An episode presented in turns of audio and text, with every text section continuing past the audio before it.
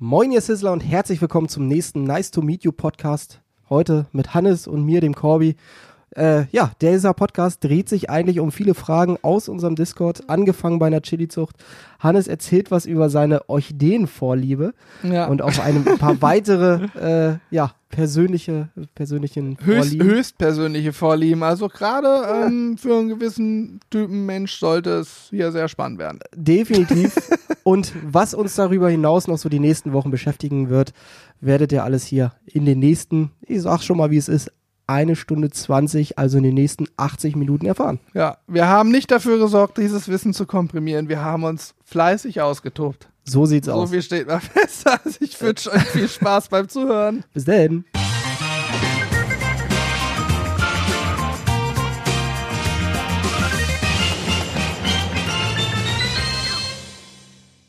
Also, liebe Leute, äh, am Letz letzte Woche Sonntag, wenn ihr den Podcast pünktlich hört, letzte Woche Sonntag, ist ein äh, Video erschienen auf der Sizzle Crew. Und ich kann euch sagen, es ging um äh, unsere Chili-Zucht und unsere Tomaten. Und äh, wir haben mal wieder eine kleine Umfrage auf dem Discord gemacht, was äh, euch so interessiert im Podcast. Und da wurde auch das Thema Tomaten, Chilis angesprochen. Wir haben tatsächlich schon lange nicht mehr drüber gesprochen, ne? Nee, tatsächlich. Aber ich glaube, das letzte Mal, dass drüber gesprochen wurde, war auch zwischen uns beiden. Hm. Ich Ja, wir betreuen die ja auch. Ich wollte gerade sagen, wir haben ja den grünen Daumen, äh, was man an unserem botanischen Garten da draußen auch mittlerweile sehen kann.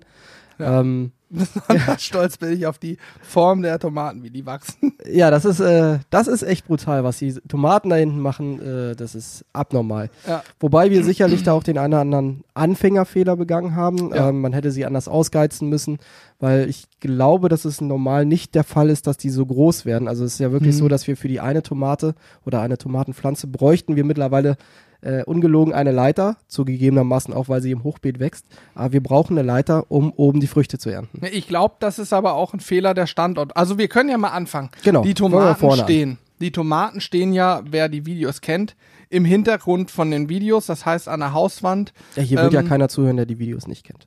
Eben. Also. eben. Und, und wenn einer dabei ist, dann guckt es euch jetzt an. Selbstverständlich. Also wenn jetzt wirklich einer dabei sein sollte, dann jetzt in irgendein Video reinschreiben, ich bin heute erst zufällig raufgekommen. Am besten bei einem Video, wo ihr hinten die Tomaten seht. So ist es. Das sind alle neuen Videos von uns von den letzten zwei, drei Monaten, sage ich mal. Ähm, naja, auf jeden Fall haben wir die hinten an die Wand gestellt, weil wir dachten, es ist cool für die Kulisse, im Hintergrund ein bisschen die Tomaten zu haben. Oder allgemein ein Hochbeet zu haben, ja. Genau. Mein Fehler war es, dass ich davon ausgegangen bin, Tomaten sind, glaube ich, Nachtschattengewächse, ne? Mhm. Äh, ich glaube schon, egal. Auf jeden Fall war mein Fehler, ich habe gedacht, die dürfen, die müssen so ein bisschen regengeschützt stehen. Ich glaube, das stimmt auch. Aber ich habe gesagt, na, die dürfen doch nicht so volle Sonne kriegen, die müssen doch eher so im Schatten stehen. Und ich glaube, das war der größte Fehler, weil die da hinten wirklich nur ab, naja, kommt auf, auf, auf Jahreszeit an, aber ich sag mal so ab 17, 18 Uhr zur aktuellen Sommerzeit ähm, Sonne kriegen. Und dann auch nur für ein Stündchen ungefähr. Genau, für, für wenige Stündchen. Ähm, gut, jetzt ist ja schon wieder rückläufig, die Tage werden ja schon wieder kürzer, also noch kürzer quasi jetzt. Und das reicht wahrscheinlich nicht aus, sodass die Tomaten sich denken oder die Pflanze sich überlegt, was muss ich tun, um mehr Sonne zu kriegen, richtig nach oben wachsen. Ich glaube, wenn die voll in der Sonne stehen würden, würde die Tomate sich denken, ich muss einfach nur breit wachsen, um möglichst viel Sonne mit meinen Blättern aufzunehmen oder aufzusaugen. Ja. Was natürlich aber auch hinzukommt, ist, dass wir dieses Dach haben neu machen lassen dieses Jahr. Und das war tatsächlich erst, äh, nachdem wir die Tomaten oder nachdem wir diesen Plan mit dem Hochbeet hatten. Stimmt. Ähm, und durch dieses Dach haben wir natürlich hinten weniger Sonne, als es vorher der Fall war. Mhm. Ähm, ja, und hinzu kommt jetzt einfach dieses, dieses Problem, dass dieses Dach äh, natürlich entsprechend Sonne abhält, was für unser Videodreh perfekt ist, aber für die Bepflanzung mit Tomaten schwierig.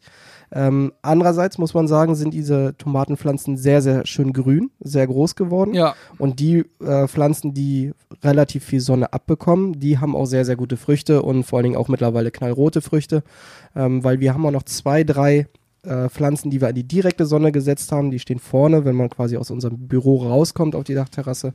hm. da stehen zwei, drei Pflanzen, die ich mal rausgenommen habe, einfach aus dem Grund, weil es hinten zu viel geworden ist. Ähm, wir auch da ein bisschen fahrlässig rangegangen. Ja, aber Fehler Nummer zwei eigentlich. Ne? Genau. Zu viele. ja, Ja. haben wir zehn Stück oder sowas hinten ausge, äh, ausgesät.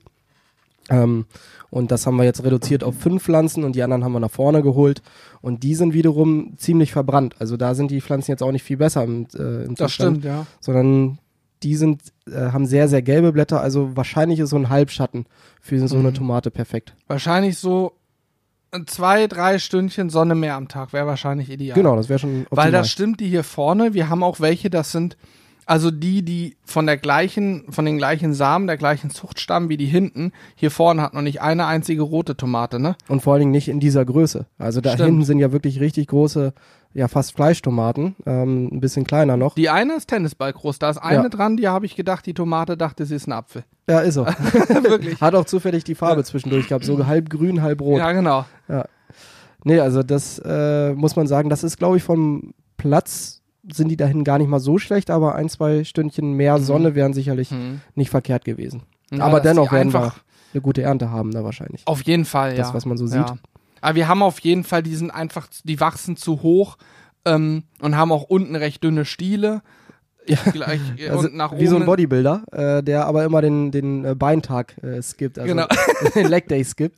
Äh, unten einen ganz dünnen Stiel und oben dann aber richtig kräftigen Stamm und richtig kräftige äh, Äste. Mhm. Also sieht teilweise sehr witzig aus. Vielleicht hätten wir da auch schon früher anfangen müssen, die mit dem Ventilator pusten zu müssen, also dass die merken, oh, hier ist Wind, ich muss, ich muss Ja. Energie in meinen Stamm bringen, um dicker zu werden. Das haben wir bei den Chilis gemacht, die sind richtig, die Chilis sind, da kommen wir gleich zu, aber die Ja, sind genau. richtig geil, kann ich schon mal teasern. Ähm, die Tomaten auch cool, aber wie gesagt, ich glaube, der Standort ist nicht optimal.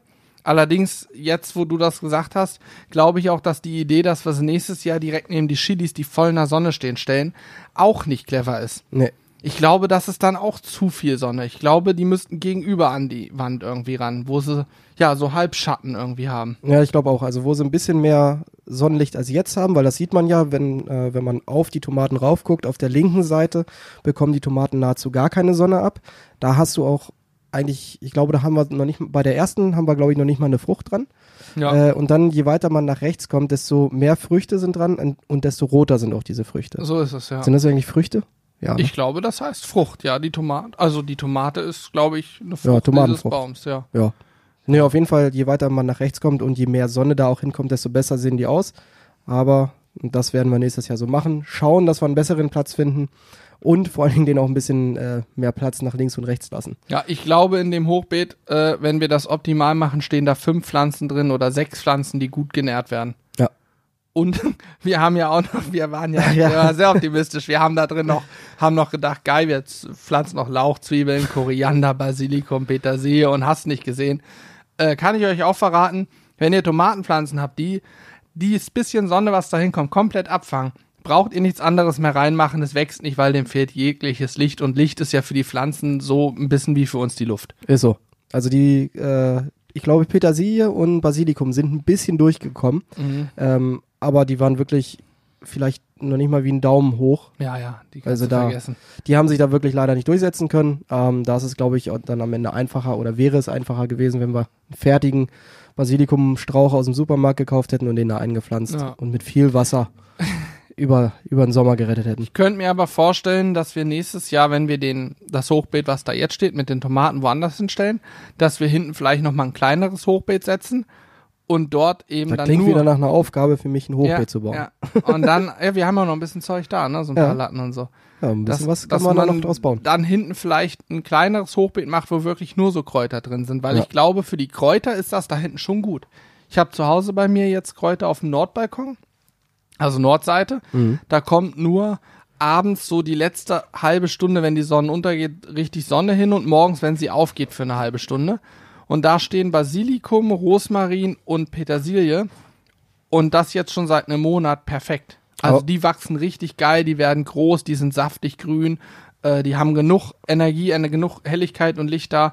Wenn du die nämlich voll in die Sonne knallst, dann gehen Mhm. die ein. Wobei Rosmarin, Thymian können das, glaube ich, gut ab. Mhm. Aber Basilikum und äh, ja, Petersilie und was man Schnittlauch, Dill und Ah, das so, waren wahrscheinlich fertige Kräuter, die du Mhm. im Supermarkt in so einem das. Ja, ja, gekauft genau. hast, ne? ja. ja. Können wir nächstes Jahr dann ja auch machen, dass wir fertig reinsetzen. Nur sowas wie Salat könnten wir natürlich, also Rucola finde ich geil, das können wir sehen und äh, Lauchzwiebel könnten wir sehen, aber den Rest können wir. Es gibt Biokräuter im Gartenmarkt bei uns hier, die sind super geil, die habe ich jetzt eben auch. Aber was ich total unterschätzt habe, ist, äh, wie viel Platz man doch zwischen diesen einzelnen Pflanzen lassen sollte. Ja. Das sieht am Anfang, wenn du da so einen kleinen Setzling reinsetzt, sieht das total albern aus, wenn du dann irgendwie gefühlt einen halben Meter nach rechts äh, und links Platz lässt. Aber spätestens jetzt wissen wir, warum man das machen sollte und warum entsprechend auch so eine Empfehlung auf diesen, ja, auf diesen Verpackungen draufgedruckt ist. Äh, so eine Pflanze braucht dann doch teilweise deutlich mehr Platz, als man äh, vielleicht denken mag. Ja, ich Also- würde das genauso machen, wie du gesagt hast. Ja. 0,5 Meter. Äh, ja, oder zumindest so, wie es entsprechend äh, beschrieben ist auf dieser Seite. Mhm. Aber dann merkt man natürlich auch, dass so ein Hochbeet irgendwann begrenzt ist. Also da ist es manchmal ein bisschen einfacher, einfach äh, ja so eine fertige Pflanze schon zu nehmen, wie du jetzt zum Beispiel auf deinem Ja. Nordbalkon. Naja. Ja, aber Tomaten, wenn wir fünf. Wir haben ja auch nur dieses Jahr so viele gesät, weil wir uns gedacht haben, beim Ansehen, sprich beim Samen in, die, in diese Jiffys, in diese Mhm. ähm, Quelltabletten zu machen, haben wir gedacht, naja, wenn die nicht aufgehen und vier Wochen später es neu versuchen, dann ist zu spät. Scheiße, haben wir gesagt, machen wir gleich eine ganze Menge. Nur Nee, dann vor hat Dingen man, auch, um zu sagen, äh, wenn die ersten drei nichts werden, haben wir zum Glück immer noch ein bisschen Backup. Genau. Und das Gute ist ja, dass sich wirklich nahezu jeder Jiffy und jeder Samen entwickelt hat. ich glaube zwei Stück nicht. Der Ja. Rest hat sich entwickelt und Dann haben wir halt das Ja. Problem. So, da willst du sie auch nicht wegschmeißen oder sonst was. Also haben wir sie gepflanzt. Naja, wir wissen jetzt Bescheid. Wir kriegen die Anzucht hin. Ich glaube, ich glaube, das ganze Thema bis zum Steckling und ähm, bis zu dem Punkt, wir hätten früher mit dem Ventilator arbeiten müssen, aber das Und wahrscheinlich ganze auch früher raussetzen müssen. früher raussetzen, ja. Das ganze Thema. Anzucht, glaube ich, haben wir perfekt gemacht. Ja. Vom, vom ähm, wie hieß das nochmal? Ähm, Pikieren. Pikieren, wo wir die einzeln voneinander trennen, einzelne Töpfe machen und so. Das haben wir alles sehr, sehr gut gemacht, auch mit dem Kunstlicht dann, dass die schon mal Licht kriegen. Das hat perfekt geklappt. Nur das draußen ist ja verbesserungsfähig. Wobei auch das, um jetzt mal auf die Chilis zu kommen, ähm, auch eigentlich sehr, sehr gut geklappt hat. Also Chilis sind gerade die letzten zwei Wochen auch äh, aufgrund des heißen Wetters sicherlich, was natürlich für eine Chili äh, ja, perfekte Bedingungen sind, Ja, ähm, die sind die das. super eskaliert. Also das ist ein, einfach nur das komplette Hochbeet ist grün. Da solltet ihr euch unbedingt nochmal das, äh, das letzte Crew-Video ansehen. Da haben Alex und Hannes das nochmal kurz gezeigt. Da habe ich auch die Früchte dran gezeigt. Ja, weil die sind da nämlich auch, aber da haben wir nämlich genau das Problem, dass wir wahrscheinlich nicht genug Abstand gehalten haben nach links und rechts, sondern wirklich alle Setzlinge, die wir hatten, weil, wie Hanne schon sagte, wollten wir nicht wegschmeißen, haben wir eingesetzt und dieses Beet ist einfach nur komplett überfüllt aktuell. Aber das Schöne ist, äh, wir haben scheinbar zumindest dahingehend einiges richtig gemacht, dass die Pflanzen sich sehr, sehr gut entwickeln. Sicherlich ein bisschen zu spät rausgelassen, ähm, was vielleicht hinten heraus dann schwierig wird, damit die, äh, die Früchte entsprechend rot werden und Farbe zu sich nehmen. Ähm, aber alle Pflanzen sind gesund. Also es ist nicht an einer einzigen Pflanze irgendwie ein äh, Ungeziefer dran gewesen ja, oder wir so. noch nicht mal eine Laus oder sowas. Hast du ja sonst. Ich habe zu Hause an meinem Balkonblümchen hatten wir neulich so grüne Blattläuse schon dran. Ich habe eine Krise bekommen. Dann hatte ich an Bei meinen Tomaten hatten wir es am Anfang ja auch. ja ja diese ähm, wie hießen die? Mehl, äh, Nee Spinnenmilben ne? ja, Spinnenmilben. stimmt, stimmt. Die haben so Ja. Netze wie Netze gemacht. Und zu Hause hatte ich jetzt ähm, ah wie hießen die denn? Filz irgendwas mit Filz? Nee, das waren so Filzlaus. Nee, zu Hause hatte ich welche, das waren so weiße Dinger, die haben so schmieriges Zeug an den Blättern hinterlassen. Und die kriegst du, kriegst du auch nur schwer weg. Ich habe die zum Glück früh genug gesehen an so Orchideen, die drinstehen, ne? Mhm. Und hab eine musste mal weg, eine hat's nicht geschafft, aber die anderen habe ich ähm, ja eine Woche in Quarantäne gestellt, dann auch immer mit Spüliwasser eingesprüht. Und ähm, ja, durch dieses ölige oder nicht ölige, durch dieses Spüliwasser geht ja die Oberflächenspannung verloren und fallen die Dinger runter. Das hat übrigens auch bei unseren Tomaten sehr gut ge Genau. äh, geholfen und ist der schnellste und einfachste Weg und man hat eigentlich auch kein Problem damit, dass dann irgendwie dieses Spüliwasser-Geschmack an irgendwas Nee, rankommt. nee. Und Also man das hat vor allen Dingen keine große Chemie, ne? Ja. Keine riesen Chemiekeule. Und das hat da auch gut Das ist ein guter geklappt, Kompromiss, aber- würde ich sagen. Ja. Ich habe gelesen, man kann das auch mit Öl machen. Man könnte auch äh, Öl sprühen sozusagen, Ölwasser. Mhm. Nur bei Ölwasser habe ich gedacht, ist ja Quatsch, das Öl schwimmt oben. Äh, da sprühe ich ja dann nur Wasser und irgendwann das letzte, was oben schwimmt, ist Öl. Mhm. Deswegen habe ich mich dagegen entschieden.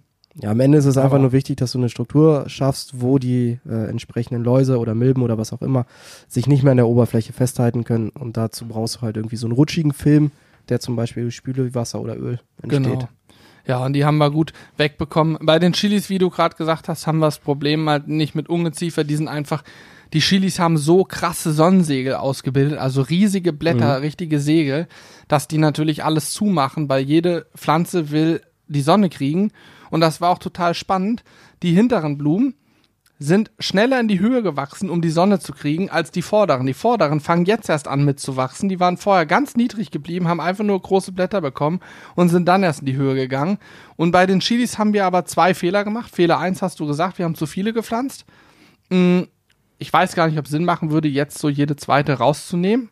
Ob das jetzt noch was bringt, keine Ahnung. Schwierig. Ja, Logisch. aber ich glaube auch, die Früchte generell erntet man eher erst so Richtung September, in Richtung Ende des Sommers sollten die erntereif sein. Ich glaube, das könnte bei uns auch klappen. Mhm. Ähm, naja, und Fehler Nummer zwei war, wir haben die, ja, darf man glaube sagen, aber anfänglich haben wir gedacht, machen wir wie bei den Tomaten schön ausgeizen. Ausgeizen heißt, äh, ja, zwischen dem Haupttrieb, also dem mittleren Stiel, der nach oben wächst, wachsen ja nach links und rechts immer äh, ja, Stängel mit Blättern dran ab und genau in dieser Beuge dazwischen wachsen Triebe bei Tomaten. Diese muss man wegmachen, weil das sind diese Geiztriebe heißen die, ne? Mhm. Die muss man eben wegmachen, damit man mehr Power in den Haupttrieb bekommt und dann einfach mehr Früchte und eine bessere Ernte. Weil sonst entsteht halt ein weiterer Ast, der natürlich wieder Energie wegnimmt, Genau. äh, die dann nicht in die eigentlichen Äste bzw. eigentliche Früchte gehen sollten. Ja, und dann Deswegen hat man so man eine wildwuchernde Tomate, die toll aussieht, viele Blüten hat und dann auch Früchte kriegt, aber eben nicht die Qualität an Früchten und nicht so viele und schöne, wie, wie wenn man es richtig macht. Naja. Äh, Lange Rede, kurzer Sinn, bei den Chilis haben wir es auch gemacht, bis uns äh, nach ein paar Tagen ein Kollege, der hat ein paar Kleingärten, uns gesagt hat, seid ihr des Wahnsinns? Bei den Chilis sind das die Blüten, an denen dann die Chilis runterwachsen. Und deswegen glaube ich, die vorderen, da wir haben, wenn wir vorstehen, Corby links, Ja, die Pflanzen. Da haben wir das, bei denen haben wir Stimmt, das sehr wir das intensiv gemacht, gemacht, und ja. da habe ich auch noch keine einzige Frucht gesehen. Ich glaube, denen haben wir einfach alle Früchte abgeknipst. die sind jetzt einfach nur schön grün ja, die stehen einfach nur schön da. und nehmen den anderen Sonne weg. Also Ja. optimal gelaufen. Und die hinteren haben das nämlich gar nicht. Die hinteren tragen auch schon schön Früchte und alles ist gut. die hinteren waren auch die ersten äh, Pflanzen, die Früchte getragen haben, tatsächlich. Mhm.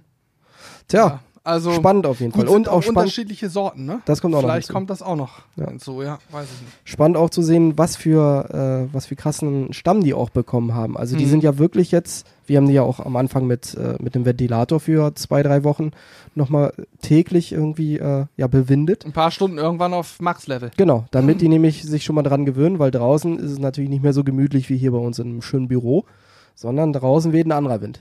Und dann haben wir sie gerade rausgesetzt und genau in der Woche war irgendwie super windig. ne? Und dann haben wir mit, äh, mit äh, hier So Frischhaltefolie, also Stimmt. diese etwas breitere. Irgendwie. haben wir sowas, nochmal ja. ums komplette, um, ums komplette Hochbeet gemacht, damit uns die Pflanzen nicht nach dem ersten Tag schon abbrechen. Genau. Äh, und da wollten wir sie zumindest draußen schon ein bisschen schützen. Das hat offensichtlich bisher alles ganz gut geklappt. ja, perfekt. Jetzt brauchen wir nur noch eine vernünftige Ernte.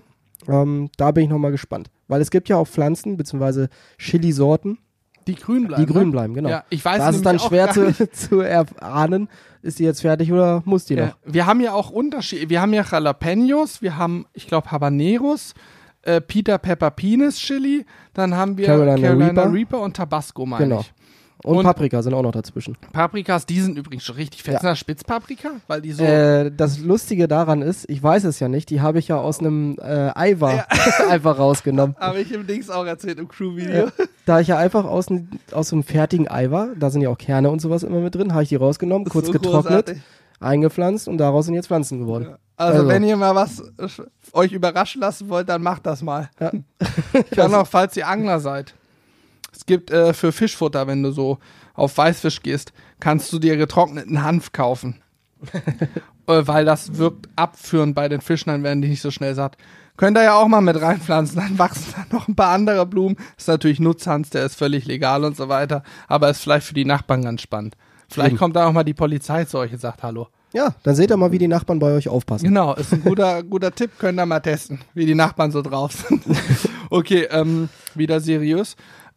Seriös. Also wir haben ja verschiedene Chilis, die einen wachsen nämlich so nach oben. Also wir haben Chilis, die wachsen sehr spitz, das müssten Jalapenos sein, Mhm. weil die sehen genauso aus wie Jalapenos und die hängen nicht runter wie so eine Glocke, sondern wachsen spitz nach oben weg.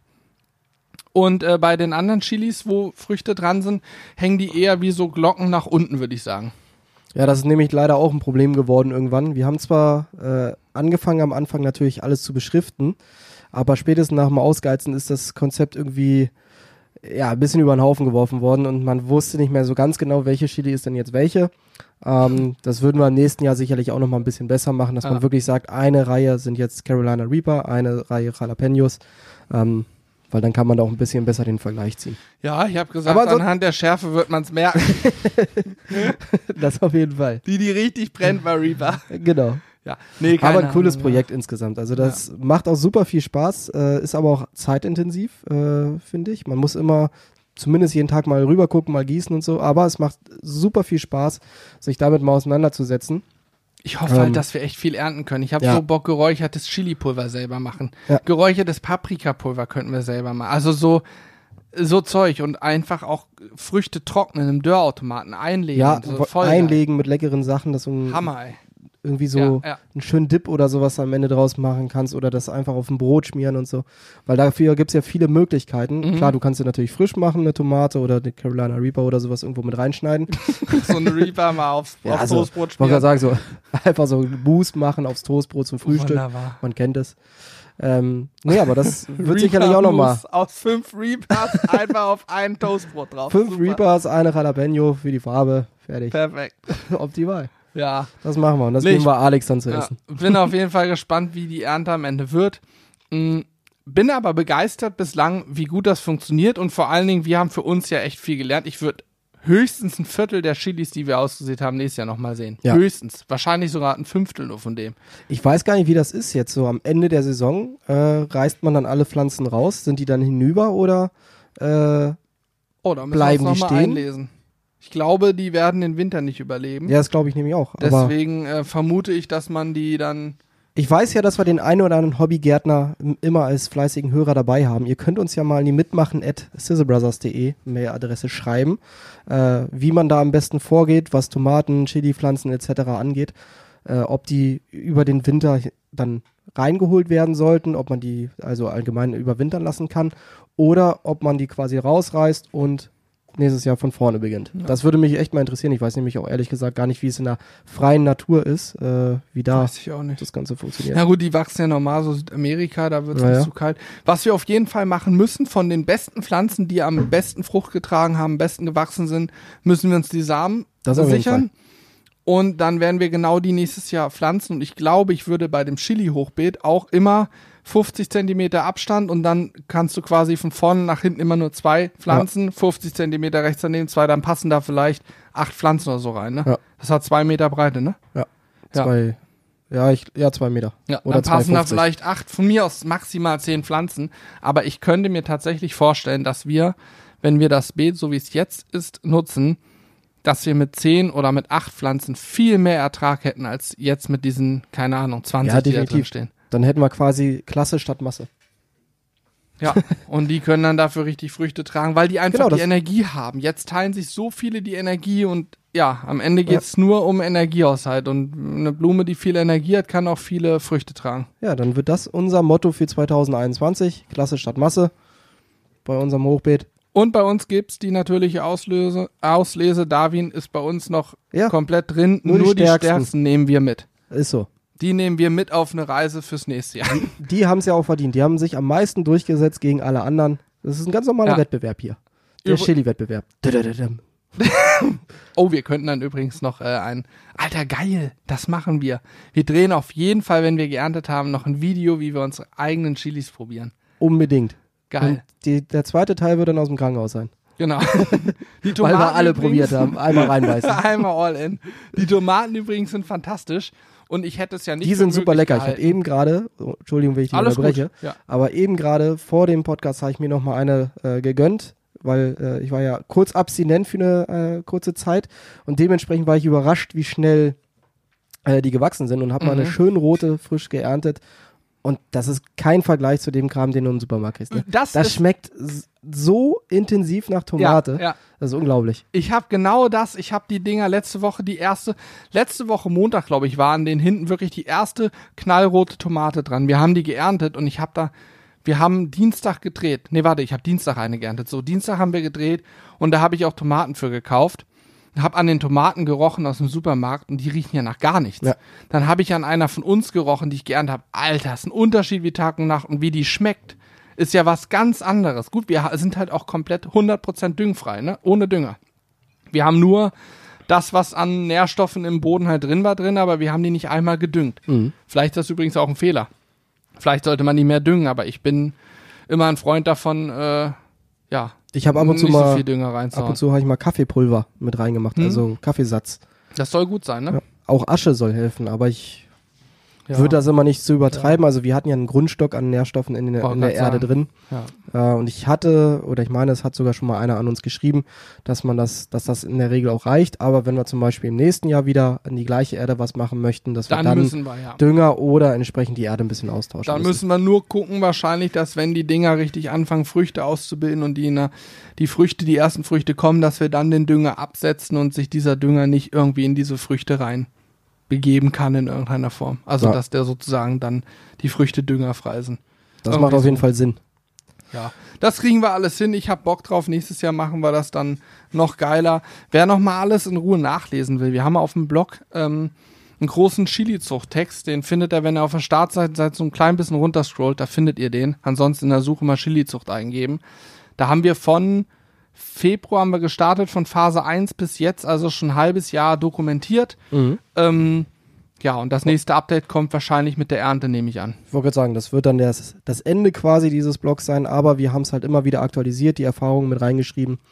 Ähm, ebenso haben wir nochmal einen Text zum Hochbeetbau äh, mit, mit veröffentlicht, weil wir da Rückfragen bekommen haben. Mhm.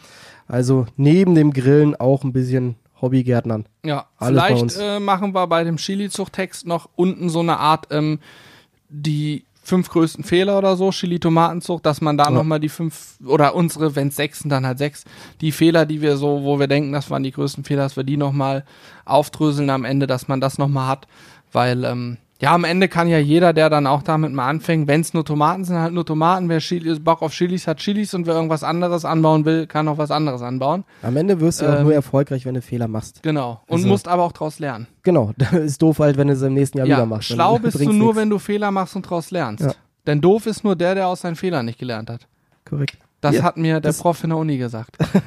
ja, Ja, und bei diesem. Podcast lernt man noch was. Wie immer. ist so. Ist so. Okay, äh, ja, Tomate Chilizucht, das war ein schönes Einstieg, in- äh, schöner Einstieg in den Podcast, der bereits 25 Minuten lang geht. Oh ja, Herrlich. ja, Ja, für, für so ein gut. kurzes Thema haben wir das ganz gut ausgereizt. Ja, gut, aber ist ja auch hier, spannend. Also hier hast du die Möglichkeit, mal alles zu sagen. ja, definitiv. Im Video guckt sich's keiner an. Wenn ich mich hinstelle oder wir uns jetzt hingestellt hätten und ein Video so aufnehmen, das hätte sich keiner angeguckt. Ich wahrscheinlich selber auch nicht, muss ich ja sagen. Ja, weil Also es klar, ja so wegen uns hätte ich es angeguckt, aber Aber Podcast hörst du. Oh, da war gerade ein Knacker, der kam von mir. Sorry. Podcast hörst du dir im Auto an und äh, ja, dann macht das auch Spaß. ja, wenn du so ein bisschen Ruhe hast, ne? Genau so ist es. Ja, Auf mal Klo gucken. zum Beispiel. Beim Duschen. Bei der Steuererklärung. Ich höre es immer beim Zähneputzen tatsächlich. Oder halt, ja, beim Duschen, Zähneputzen, ja, wenn ich aufs Klo gehe, da habe ich immer Podcast oder sowas an. Ich beim Autofahren. Wobei, ich habe tatsächlich jetzt beim Autofahren was Altes wieder für mich entdeckt. Äh, ich habe wieder fünf Freunde gehört. Fünf Freunde, TK, nee. Ja, sowas wie TKKG, drei Fragezeichen und so. Fünf Freunde sagt lustig. mir auch was, Ja. ja. Mit, Aber du hast, äh, ich dachte schon, mit Julian, Dick, Anne, George und Timmy dem Hund. du, krass. Ich dachte England. schon, du Sehr hättest äh, Snake für dich entdeckt, aber das macht man nicht. Bitte Hände weg vom Handy beim Autofahren. Eben. So, ja, äh, du Muss hast ja noch Zettel, Platz sein für einen Burger und eine Cola in der Hand. Das ist übrigens Drei auch, so Punkt, ein, Dreipunktstellung. auch so ein Ding, ne? Es ist ja total bescheuert eigentlich, die Gesetzgebung. Ach, natürlich. Du darfst beim Autofahren nicht auf dem Handy tippen. Du darfst dein Handy auch nicht in eine Halterung machen, dann drauf rumtippen. Du darfst aber offensichtlich ein Navi bedienen. Was, also drauf rumtippen halte ich auch für sehr fragwürdig. ja, ähm, gerade wenn du während der Fahrt eine Adresse oder sowas eingeben musst ja. und ich, dann mit dieser Tastatur in, im Auto, egal wie ich modern weiß auch das nicht, ist. ob es erlaubt ist, aber es ist ja scheinbar erlaubt, aufs Navi zu gucken und die meisten Navis sitzen nicht vorne bei Instrumententafeln. Moderne Autos, die haben ja digitales Cockpit, da kannst du meistens dein Navi auch in dein digitales Cockpit schalten, Hm. aber sonst hast du es ja irgendwo in der Mittelkonsole, wo sonst dein Handy hängen würde. Eigentlich dürftest du dann ja auch nicht darauf gucken, weil du guckst dann nicht mehr nach vorne auf die Fahrbahn, aber scheinbar ist erlaubt. Und einen Burger essen und eine Cola trinken darfst du auch während der Fahrt, verstehe Genau, ich nicht. genauso rauchen, Zigarette rausholen, anzünden und Alles, sowas, ne? Alles. Raff ich auch nicht. Also, ist Also- mir unklar tatsächlich. Ja. Wenn ich einen Burger esse, bin ich abgelenkter, als wenn ich auf mein Handy in der Handyhalterung gucke, weil ich beim Burgeressen darauf achte, dass ich mich selbst nicht einsaue, dass ich das Auto nicht einsaue, äh, dass mir nicht alles runterfällt. Wenn ich noch eine Cola an der Hand, dann jongliere ich da noch rum. Ich weiß gar nicht, wie ich da noch Auto fahren soll. Ich könnte es nicht. Erinnert mich an Atze Schröder mit seiner berühmten Dreipunktstellung. Cola Light, Big Mac und im Fußraum nach einer CD von Deep Purple äh, suchen. genau.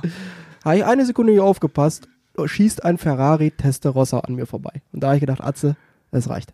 Ja. So ja. nicht. Also ist auf jeden Fall, ja, ja, wir schweifen ab, aber Ach, nur geringfügig. ist auf jeden Fall für mich ein Rätsel, wie sowas, wie das sein kann. Tja, das ist ja immer so. Irgendwo äh, ist ein Gesetz sinnvoll, aber irgendwo Hat auch seine Grenzen. hat nee, hat's dann vor allen Dingen auch irgendwie, ist es nicht zu Ende gedacht. Oder es sind dann halt moderne Sachen dazugekommen, wo ein Gesetz hätte angepasst werden müssen. Ja, das stimmt. Schwierig. Naja. Es ist auch leichter, darüber zu meckern, als es selbst zu machen. Ach, selbstverständlich. Ja. Das ist, ist, ist ja immer die schöne äh, Möglichkeit, die wir dann hier haben. Einfach meckern. Einfach mal meckern, weißt Ist so. du, und mal dem Ärger kundtun. Ja. So. Die da oben. Also wirklich. Schauen wir mal, ich habe hier so einen schlauen Zettel von Julian noch in der Hand gedrückt bekommen, äh, weil diese Frage nach den Tomaten und den Chilis war ja eine aus unserem Discord-Server. Und da sind noch zwei, drei weitere entstanden, die wir heute mal mit aufnehmen wollen. Das wird quasi so ein kleiner Frage-Podcast. War letzte Woche übrigens auch schon Discord, der erste Discord-Podcast. Ja, aber das, das ist ja eigentlich auch am sinnvollsten, ne? ist für uns auch am geilsten. Ich muss mir Ja. selber nicht den Kopf machen, was könnte euch interessieren, Sondern sondern, so ich frage das. euch einfach, was euch interessiert. Das Ja. ist doch viel cleverer. Eben. Das sollten viele Firmen machen. Was möchtet ihr im neuen Handy haben und nicht, wir drücken euch jetzt mal auf, das ist ein neues Handy. Das ist übrigens ein sehr, sehr guter Einwand. Also viele Firmen, äh, das weiß ich ja noch aus meiner Zeit, äh, die ich ja vorher quasi vor Sizzle Brothers hauptberuflich gemacht habe, Ja. war ja Online-Marketing und äh, überwiegend das Thema Webseiten für Firmenkunden. Viele Kunden haben sich nicht überlegt, was brauchen denn oder möchten denn meine Kunden, sondern haben immer ihre Idee durchgedrückt, ja was aber am Ende dumm. wenig Sinn macht. Und ich habe jedes Gespräch so mit meinem Kunden geführt, zu überlegen, alles klar, ich sehe ihre Webseite als potenzieller Kunde und äh, nicht als aus ihrer Sicht, weil sie sind mit Verlaub betriebsblind und sehen ganz andere Vorteile, äh, als es der Kunde hat und ganz andere Ansichten, als es der Kunde hat. Also deswegen machen wir das hier ganz genau richtig. Ja, und um das, war nochmal zu eine betonen. äh, super, eine super krasse Überleitung von dir zu dem Punkt, wie kommen eigentlich neue Produkte in den Shop? Wie kommt So. es dazu, dass wir neue Produkte aufnehmen? Und ich kann, glaube ich, eine Sache kann ich ganz kurz fassen, nämlich ganz viele unserer neuen Produkte, die wir so aufnehmen, sind Produkte, weil uns mal einer von euch oder eine von euch geschrieben hat, ey, kennt ihr die und die Soße, kennt ihr das und das Gewürz, probiert das mal, ist voll geil. Wir haben es uns schicken lassen, probiert, fanden es voll geil und haben gesagt, das müssen wir anbieten. Ja, ganz genau. Also das ist wirklich auch für uns der sinnigste Indikator und äh, das beste Feedback, was wir bekommen können. Wenn wir, als beste Beispiel war, jemand war in den USA und hat dort diese Sweet Baby Race Soßen entdeckt. Äh, diese Sweet Baby Race Soßen sehe ich mittlerweile auch immer häufiger ähm, im Supermarkt. Jetzt tatsächlich nicht im, im deutschen Supermarkt, da habe ich sie, glaube ich, erst einmal oder so gesehen. Ich habe es noch nie gesehen. Ähm, aber ich war vor kurzem in den Niederlanden und in Dänemark und dort äh, sind diese Soßen tatsächlich auch mittlerweile Bestandteil. Und der Mhm. war auf jeden Fall so begeistert von den Soßen, dass er uns davon berichtet hat. Und wir haben die hierher geholt, haben die getestet und seit da an sind die bei uns im Shop. Übrigens, nachher bringt euch jetzt auch nichts mehr, aber aktuell sind sie Produkt der Woche. Ja, wobei, wenn der Sonntag rauskommt, dann könnt ihr es noch bis 24 Uhr könnt ihr noch Sofern noch was auf Lager ist, ja. kaufen, genau. Ich habe auch äh, erzählt, ähm, als ich das Produkt der Woche vorgestellt hat, am letzten Montag, ähm, also quasi, wir nehmen den Podcast jetzt gerade auf, das war heute, das war vor ein paar Stunden bei mir. Ähm, da habe ich noch die Anekdote erzählt, meine Tante, also die Schwester meiner Mutter, die gute Heike, Stimmt. wohnt in West Virginia in den USA. Und äh, vor einem Jahr ungefähr, als sie in Deutschland war, habe ich mich mit ihr unterhalten über das Thema Barbecue-Soßen und so. Und dann sagte sie, ja, meine Lieblings-Barbecue-Soße ist Sweet Baby Race Original und die Honey-Version davon. Mhm. Da habe ich ihr berichtet, die verkaufen wir seit einiger Zeit bei uns im Shop und die kommt sehr gut an. Ja, ist ihre Lieblingssoße, nur mit dem Unterschied, die kommt ja aus den USA. In den USA kostet sie gefühlt nichts. Während sie bei uns in Deutschland, ich glaube, 5 Euro oder so kostet so eine Flasche. Ja, genau. Ähm, das Aufgrund kommt der Importkosten. ich wollte gerade sagen, das kommt durch Importkosten, Zoll und Lieferungen und so weiter. Ich glaube, in USA kostet, also wer in die USA fliegt, äh, packt euch einen Koffer für Soßen ein. Ich glaube, da kostet es einen Dollar oder zwei Dollar oder so. Äh, 99 Cent kostet die meistens bei Walmart tatsächlich. Wahnsinn, ne? Das ist unglaublich. Wahnsinn. Aber das ist ja auch das Spannende, gerade an solchen Produkten aus, aus Amerika. Ähm, wir bekommen von dem Lieferanten immer eine Mail dass gerade wieder ein Containerschiff entsprechend in Europa angekommen ist mit Ja. neuen Soßen. Also das ist wirklich so, dass das in den Container gepackt wird und äh, die bestellen eine sehr, sehr große Menge, damit sich das Ganze natürlich auch für die lohnt, weil äh, sind sehr, sehr hohe Transportkosten, Zollkosten, die damit einhergehen und da bin ich tatsächlich sehr, sehr froh, dass sich da jemand drum kümmert und wir das nicht selber machen müssen in dem Ja, Fall. ist ätzend. Weil das ist ein riesen äh, Rattenschwanz, der da dran hängt. Das sind behördliche Auflagen, die erfüllt werden müssen und, und, und.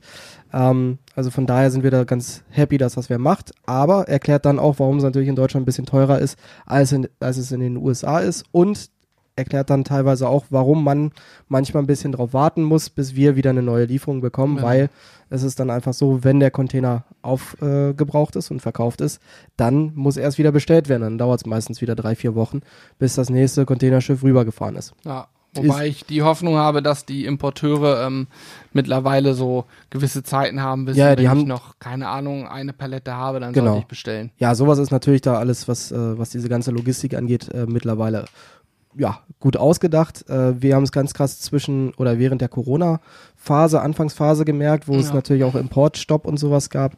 Ähm, das hat das ganze System ein bisschen durcheinander gebracht. Ähm, aber es trotzdem, ich persönlich finde es immer wieder super spannend. Auch bei der Suche nach neuen Produkten ist es nicht einfach zu gucken, schmeckt das Produkt gut, sondern ist es auch ein Produkt, ähm, wo man sich auf den Hersteller verlassen kann, auf den gegebenenfalls auf den Importeur. Ähm, weil auch das sind natürlich Themen, die wir dann am Ende berücksichtigen müssen, weil es bringt uns nichts, ein Produkt anzubieten, ähm, was dann irgendwie drei Wochen später äh, wieder aus dem Sortiment genommen werden muss, einfach weil man es entweder nicht bekommt, weil die Qualität nicht stimmt ähm, oder weil es gegebenenfalls aus dem Sortiment genommen wird von dem Hersteller.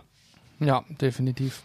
Kann man natürlich einen, also wir haben ja nicht nur Importprodukte, muss Nein, ich nein, mal nein, sagen. das Wir haben gro der Großteil Als unserer Beispiel Produkte. Sweet Baby Race oder Bruce Genau. Rock, das sind ja diese typischen Soßen genau. aus, den, aus den USA. Ja, also es gibt Produkte, die wir anbieten, die nicht regional sind, die auch vom CO2-Abdruck dann wahrscheinlich eher nicht das Gelbe vom Ei sind, aber die sind einfach so überragend gut, dass wir sie anbieten wollen, weil sie einfach lecker sind und man sie auch vor allen Dingen nicht so einfach bekommt. Ne?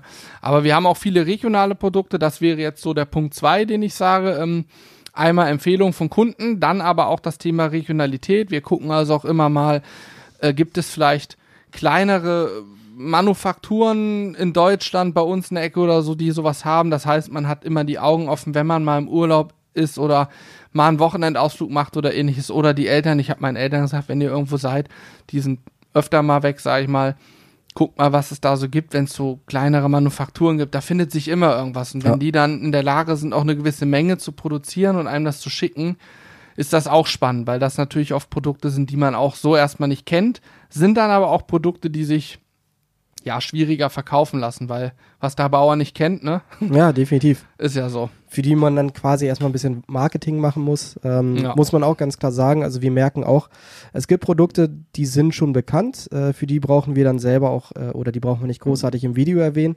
Aber es gibt auch Produkte, wie zum Beispiel dieses äh, Murray River Salt aus, aus äh, Australien. Genau, wieder so ein Importding. Ja, das kommt von dem Murray River, ne? Oder Ja, genau, Murray, wie auch immer der heißt, ja. Genau, aus äh, Australien. Das ist so Mhm. ein pinkes Salz und das hatten wir schon, ich glaube, drei, vier Monate im Shop, äh, weil es wirklich sehr, sehr lecker ist. Also klar, man kann auch sagen, Salz ist Salz, aber ich finde, das Habe hat nochmal immer gedacht. nochmal einen ganz Mhm. anderen Geschmack und vor allem hat es eine andere Struktur. Das ist ein Ja, sehr weiches Salz. Also man hat Genau. ja oft, dass Salzkristalle dann doch recht hart sind. Also gerade wenn ich die dann auf ein Steak oder sowas mache und raufbeiße, dann merke ich wirklich einen Widerstand. Und das hat man bei diesem äh, Murray River Salt halt gar ja. nicht. Das sind ja so eher so wie, wie Schneeflocken, kann man Ja, sich genau. das vorstellen. Also, und ich, Gar nicht so richtige Kristalle. ja, total spannendes Thema. Ich, ich war immer einer von denen, der gesagt hat, naja, Salz ist Salz und, ja, und ist genau komm, wie manche sagen Wasser, Wasser, Wasser. ist Wasser, genau das wollte ich sagen. Dann sagt Julian, hast du mal Wasser XY probiert? Ich sag, Alter, willst du mich verarschen? Das ist Wasser. Ich habe irgendwann mal angefangen, verschiedene Wasser zu trinken, Wässerchen. Und musste feststellen, es gibt doch einen Riesenunterschied. Es geht so weit, dass ich bei mir zu Hause, da nutze ich so einen, so einen Wasseraufsprudler, äh, weil wir im zweiten Stock wohnen und oder im zweieinhalben, wie auch immer. Und da habe ich keinen Bock zu schleppen. Fakt ist, das Leitungswasser ist extrem äh, kalkhaltig. Wir sind da, das habe ich relativ schnell gemerkt, weil in der Spüle immer weiße Flecken sind. Das von, kommt vom Kalk. Ne, wenn das Wasser raus ist, dann bleiben diese Kalkablagerungen drin. Und das habe ich geschmeckt. Das hat mir einfach nicht geschmeckt. Jetzt habe ich mir so ein ähm, so ein Filterding gekauft. Da jage ich das Wasser erst durch, bevor ich es aufsprudle. Und das schmeckt wieder richtig, richtig gut. Also ich entkalke es quasi vorher. Ja.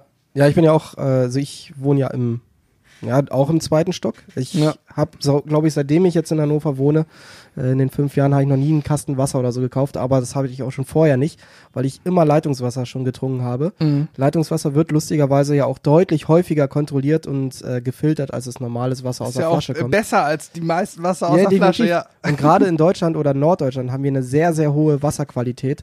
Ähm, von daher gab es für mich nie einen Grund, irgendwie ein anderes Wasser zu trinken.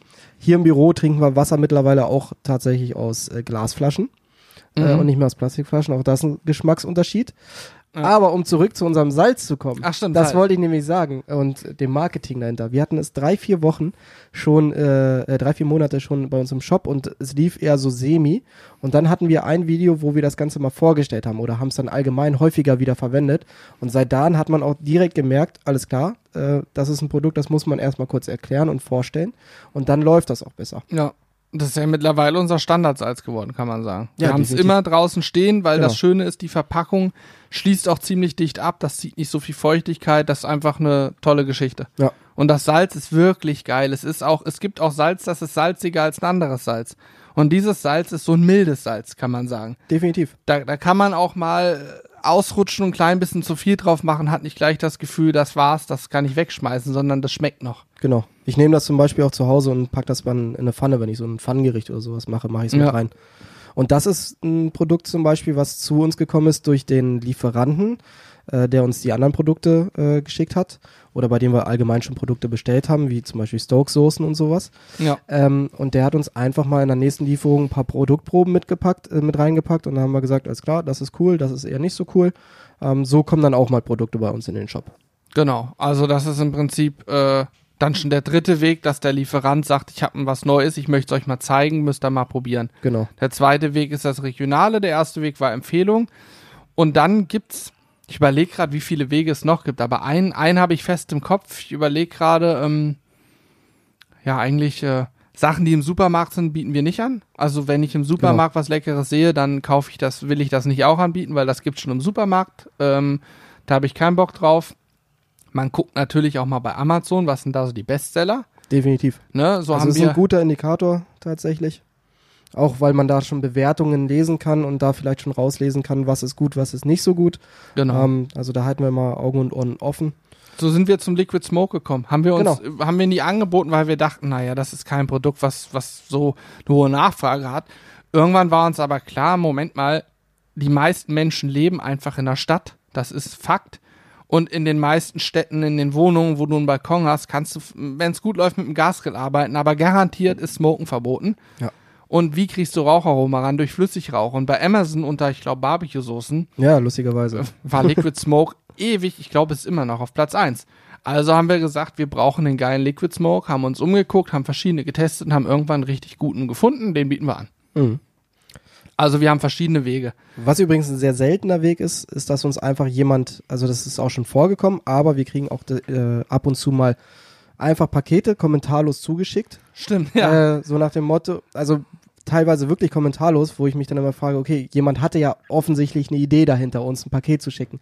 Dann sollte man sich doch zumindest kurz die Mühe machen und einen Zettel schreiben, der kann ja auch mit dem PC geschrieben sein, wo Ja. drin steht, äh, moin Jungs, hier, ich habe mal was zusammengestellt, vielleicht ist das ja was für eure Videos oder für euren Shop, aber uns einfach kommentarlos was zu schicken, das ist ganz nett, dann haben wir, äh, so wie vor kurzem, was war das, ich glaube irgendwie irgendwelche Wurst oder so, haben wir was Mhm. zum Frühstück, äh, aber haben ja keinen wirklichen Mehrwert. Wir wissen ja gar nicht den Hintergrund dabei. Ähm, aber es gibt auch ab und zu mal einen Hersteller, der schickt uns dann äh, ein Produkt und sagt, hier, ich habe euren Podcast gehört oder das und das. Ähm, vielleicht wäre das ja was für euren Shop. Ähm, und dann gucken wir uns aber natürlich auch erstmal an, was ist das für ein Produkt, äh, wie ist die Herstellung, welche Inhaltsstoffe sind drin, ähm, regional, überregional etc. etc. Und wenn wir uns vorstellen können, dass das was Cooles ist und wir es getestet haben, dann würden wir es mit aufnehmen. Das kommt aber in der Regel äh, tatsächlich eher seltener vor. An Platz 1 ist wirklich Feedback aus der Community. Ja, kann man so sagen. Fakt ist, jedes einzelne Produkt haben wir mehrfach probiert und äh, finden es lecker, ansonsten bieten wir es nicht an. Ähm, der letzte Weg, Corby, wie Produkte in unseren Shop kommen, ist auch ein Punkt, der da drauf steht. Nämlich, wie wir beispielsweise so Marinaden eigentlich entwickeln, wie Eigene dieser Produkte Prozess quasi. abläuft. Und das ist nämlich das Thema eigene Produkte. Und das ist nochmal eine andere Hausnummer, würde ich sagen. Ja, das ist nochmal eine ganz andere Sache. Also äh, deutlich aufwendiger natürlich. Ähm, jeder weiß, wir produzieren die natürlich nicht selber hier in der Küche, sondern wir haben entsprechend äh, einen Hersteller, der genau darauf spezialisiert ist, alle notwendigen Hygienemaßnahmen, alle notwendigen ähm, behördlichen Gänge und sowas äh, für uns, für uns ähm, äh, zu Ne? machen. Also er erledigt, er produziert Ja, für uns. genau. Und der hat das alles schon hinter sich, die Hersteller. Die wissen, Genau. wie es geht. Also da sind halt Experten, die genau das einfach den, den ganzen Tag machen. Vor allen Dingen können die auch eine gewisse Menge. Wenn wir in der Küche kochen, Ja, ja. dann könnten wir fünf Barbecue-Soßen die Woche verkaufen. Das wäre doof. Und was du da alles einhalten musst und was die Abfüllung etc. dann angeht, also deswegen haben wir halt von Anfang an gesagt, wir geben das in professionelle Hände, was ja auch nur Sinn macht. Ähm, und da ist es dann zum Beispiel anhand unserer Marinaden, da sind jetzt ja gerade zwei neue Marinaden auf den Markt gekommen, Premium Trüffel und äh, Smoky. Whisky, also eine Trüffel und eine Whisky Marinade. Sehr, sehr lecker, äh, aber was soll ich auch anderes sagen? ist halt mal wirklich sehr gut. ist halt mal was Neues auch, ne? Muss man auch sagen. Ähm, und da ist es wirklich so, dass wir mit dem entsprechenden Außendienstmitarbeiter, unserem lieben Danny, äh, vorher sprechen, hier das und das haben wir vor. Dann schreibt er einen Produktantrag. Dieser Produktantrag, alleine das schon, dass wir sagen, wir haben Bock da und da drauf. Wir haben eine Idee, kostet Geld. Genau. Wenn ich sage, ich habe eine Idee, kann man davon, oder was heißt ich, wenn einer von Ja. uns sagt, ich habe eine Idee, kann man davon ausgehen, es kostet erstmal Geld. Sagen wir, wir haben eine konkrete Idee. Ja, dann kostet die per se Geld. Genau, weil dann wird ein Produktantrag ausgefüllt und dann beginnt nämlich dieses ganze Prozedere, dass wir verschiedene Proben zugeschickt bekommen. Dann heißt es zum Beispiel bei Probe 1, okay, das und das war ganz cool, das und das äh, vielleicht ein bisschen weniger, also zum Beispiel äh, mehr Süße, weniger Schärfe oder sowas. Dann kriegen Ja. wir weitere Proben, äh, bis wir dann final endlich mal das Produkt so haben, wie wir es haben möchten. Genau. Zumindest geschmacklich. Dann ist immer noch die Frage, was würde es denn kosten, wenn wir davon Genau. Menge X abnehmen? Weil es bringt uns natürlich auch nichts, wenn wir dann die geilste Trüffelmarinade entwickelt haben, aber für, für äh, sag ich mal, ähm, 100 Kilo Marinade ein Kilo äh, weißer Trüffel benötigt wird, weil dann kostet so eine Flasche zig hundert Euro, dann kauft sie keiner mehr. Ja, eben. Also, ne, da muss man dann auch irgendwie einen Weg finden, den Geschmack so in die Flasche zu kriegen, dass es aber auch den, den Rahmen des Preises nicht, nicht sprengt, weil es soll ja, wir versuchen sehr, sehr gute Produkte zu entwickeln, die trotzdem für, äh, sag ich mal, 98 Prozent auch gut erschwinglich sind, ne? Ja.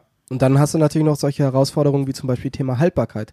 Beste Ja, Beispiel stimmt. bei unserer Burgersoße, die wir ja dann nochmal optimiert haben, also die McRib Burgersoße quasi, Ja. äh, die vorher neben ein Liter Gebinde war, haben wir ja etwas optimieren lassen, dass der Geschmack gleich bleibt, aber dass wir zum Beispiel keine allergenen Inhaltsstoffe oder E-Stoffe mehr drin haben. Ja. Da kommt dann natürlich das nächste Problem mit der Haltbarkeit, weil es gibt natürlich E-Stoffe, die das ganze Produkt ein bisschen länger haltbar machen. Und da brauchst du dann auch einen Experten, der sich genau damit auskennt, Lebensmitteltechniker, die das Ganze studiert haben und tagtäglich machen und dann äh, durch die Kombination verschiedener Zutaten den Geschmack beibehalten, aber die Haltbarkeit verlängern. Also das sind alles sehr, sehr äh, ja, aufwendige und lange Prozesse, ähm, die Ja, da immer mit, mit einhergehen und so dauert dann halt mal eine Produktion oder eine Entwicklung von so einem Produkt äh, sechs, sieben Monate. Genau so ist es. Also es ist auf jeden Fall alles ein bisschen anders, als wenn ich in meiner heimischen Küche sage, komm, ich mache mir eine fruchtige Barbecue-Soße auf Mango-Basis, Ja. koche mir ein bisschen mein Zeug ein, fülle das ab, stell's über Nacht auf den Kopf, dann hat's ein bisschen Vakuum gezogen und dann ist es zwei, drei, vier Wochen haltbar oder zwei, drei Monate. So einfach geht's eben nicht, wenn du vorhast, mehr als zehn Flaschen davon irgendwie zu kriegen, zu kaufen, zu verkaufen. Und vor allen Dingen, dass du dann bei jeder Produktion die gleiche Qualität auch hast und den gleichen Geschmack. Ja. Also, das wir, ist ja auch noch was. Das ist auch so ein Ding, wir ähm, machen tatsächlich dadurch, dass wir es ja auch viel verwenden, automatisch Stichproben von verschiedenen Chargen immer wieder. Ähm, einfach um zu gucken, ob sich irgendwas verändert hat oder nicht. Und ähm, wir selber äh, wissen zum Beispiel, haben wir auch jetzt schon in Auftrag gegeben, an dem Problem sind wir dran. Wir wissen, dass bei einigen Leuten ähm, bei den Marinaden, wenn man die benutzt und dann wieder hinstellt, dass das dann so ein bisschen ölig am Deckel wird. Mhm. Und teilweise sogar ein ganz klein bisschen wie Öl rausläuft. Das liegt einfach daran, dass beim, beim Ausschenken habe ich sie kopfüber, stelle sie dann wieder zurück und das Öl hat ja eine ähm, relativ hohe Oberflächenspannung. Sprich, das tropft nicht runter, sondern das läuft am Deckel. Und dann kann es eben passieren, dass an dem Deckel auch mal ein kleiner Tropfen nicht richtig rausläuft, aber zumindest am Rand ist. Und dann kriegt man, wenn man oben anpackt, durchaus so einen öligen Finger. Und das habe ich selber jetzt auch gehabt bei mir, gemerkt. Ähm, und an dem Thema sind wir dran, weil man das wahrscheinlich durch eine extra Dichtung verhindern kann. Ja, durch so eine Squeeze-Flasche ist es. Also Squeeze-Flasche ist ja so oder so, aber dass dann auch dieser Deckel ähm, quasi also die Öffnung sich wieder schließt, nachdem man nicht mehr drückt. Genau, man braucht halt eine Dicht. Ja. Das Ding ist, ähm, äh, Öl, für Öl gibt's verschiedene Arten zu dichten. Ähm, was tatsächlich nicht so gut funktioniert, sind so klassische Gummidichtungen, Hm. weil das Öl findet einen Weg. Bei Öl ist ein, wäre so ein bisschen technisch, es gibt Labyrinthdichtung, es gibt Papierdichtung. Für Öl tatsächlich eine Da bin Papier, ich übrigens wieder eine raus. Papierdichtung ist für Öl tatsächlich fast besser. Aber es ist natürlich auch nicht nur Öl da drin, deswegen geht das da auch nicht. Und gibt's auch nicht im Lebensmittelbereich. Aber naja, wir sind auf jeden Fall dran mh, und versuchen auch dieses in Anführungsstrichen Problem zu beheben. Das ist jetzt nicht wirklich schlimm, das wirkt sich nicht aufs Produkt aus. Es kann nur dafür zu führen, dass man, wenn man die Marinade das zweite Mal benutzt oder das dritte Mal benutzt, dass man dann danach einen öligen Finger hat und sich die Hände waschen muss oder mal mit einem Tuch einmal um Deckel geht und dann ist das auch wieder gut. Aber äh, ist natürlich eine, eine Kleinigkeit, die aber natürlich da ist und wir wollen sie weghaben. Ganz genau. Ja. Also auch das sind immer dann noch Themen, mit denen man sich bei eigenen Produkten im Nachhinein ähm, auseinandersetzt. Einfach natürlich, um immer eine hohe Qualität bieten zu können, um das entsprechend auch zu verbessern. Und da sind wir immer froh und dankbar auch über jedes Feedback, was wir bekommen. Genau. Ähm, weil es gibt ja doch den einen oder anderen Hardcore-Benutzer, der die Marinade noch häufiger nutzt als wir. Ja, es gibt Leute, die viel mehr wissen als wir, auch was das Thema Versand angeht. Wenn, also klar, die meisten melden sich, wenn mal ein Deckel kaputt geht beim Versand oder Ja. so. Und äh, viele schreiben auch, ist nicht weiter wild, alles gut. Aber natürlich ist auch, registrieren wir das auch und gucken natürlich auch, dass wir vielleicht die Deckel auch nochmal verstärken, wenn wir schon den Deckel umstellen sollten, wenn das klappt. Ne? Genau. Also da gibt's verschiedene Möglichkeiten und ähm, ja, ist eigentlich so ein dauerhafter Prozess, kann man sagen. Produktentwicklung hört nie auf. So wird's nie langweilig. Ja, ist ja beim Handy auch so. Jedes Jahr kommen neue raus. Eben. Also theoretisch hätte man vor zehn Jahren aufhören können. Die Handys haben funktioniert. Hast du eigentlich deine Socken falsch rum an? Das sieht das. Ja, Tatsache.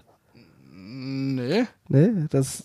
Ja, nee, aber ist richtig. Ja, Okay, ja, aber das hat mich gerade komplett So irritiert. sieht's hier aus. Ah, Die, okay. die sind nur etwas älter schon. Ah, okay. Ich, ich habe gerade gedacht, Hannes hat seine, seine Socken auf links angezogen. Nee, nee, ich, ich denke, die sind richtig. aber gut, ich sag mal so, ich würde es mir zutrauen. Ja, ich die nehme ich auch. Das, aber es ist äh, lustig, äh, mich bringen ja solche Sachen immer direkt dann aus dem Konzept. Ähm, Ja, Apropos Konzept. So, was hat denn der die denn hier? Überleitung Zukunftsprojekte steht da noch, glaube ich. Zukunftsprojekte. Ja, ich habe hier auch noch einen eigenen Zettel, der kommt dann im Anschluss nochmal ganz schnell. Das war nämlich noch ein kleiner Wunsch aus dem Discord, von dem Hannes nichts weiß. Oh, krass. Okay. Ja. Äh, Zukunftsprojekte, was haben wir noch vor? Ja, äh, das Jahr neigt sich ja schon wieder langsam dem Ende, was Ja. total krass ist. Äh, gefühlt haben wir gerade erst Silvester hier im Büro gefeiert. Ähm, und jetzt haben wir schon wieder Mitte Stimmt. August. Silvester, Ende August Super haben wir schon. Bowl. Äh, Es war Silvester, überlegen. Super Bowl und danach war eigentlich nur noch Corona. Ist so. Also gefühlt ist ja immer noch der 425. März aktuell, Ja, weil seit dahin hat sich gefühlt äh, gar nichts groß geändert, sondern es ist einfach Zeit Corona. Also ich glaube, Ähm, das Jahr 2020 geht auch in die Geschichtsbücher ein. Das wird man auch in 300 Jahren noch Logisch. wird man darüber sprechen. Ich glaube, ich habe noch nie ein Jahr erlebt, was so durch ein krasses Ereignis überschattet wurde. Ja. Noch das nie. wird in, in 13 Jahren, wenn die, äh, wenn die jetzigen Kids dann ihr Abi schreiben, werden die sicherlich ihr Abi darüber schreiben. Erklären Sie den Zusammenhang zwischen der Wirtschaftskrise 2020 und dem Verzehr eines Flughundes in China. Ja, zum Beispiel. So oder oder im, im Biounterricht wird es wahrscheinlich, äh, ich habe zum Beispiel Epidemien und so, klar kennt man, aber das Wort Pandemie war mir so gar kein Begriff. Erst. Und ich, Auch die, äh, wie das Ganze über die passiert Zusammenhänge, das wird man ja. lernen wahrscheinlich. In, in zehn Jahren werden die Kinder genau das im Biounterricht lernen. Warum, wieso, weshalb? Kann ich mir gut vorstellen. Ja.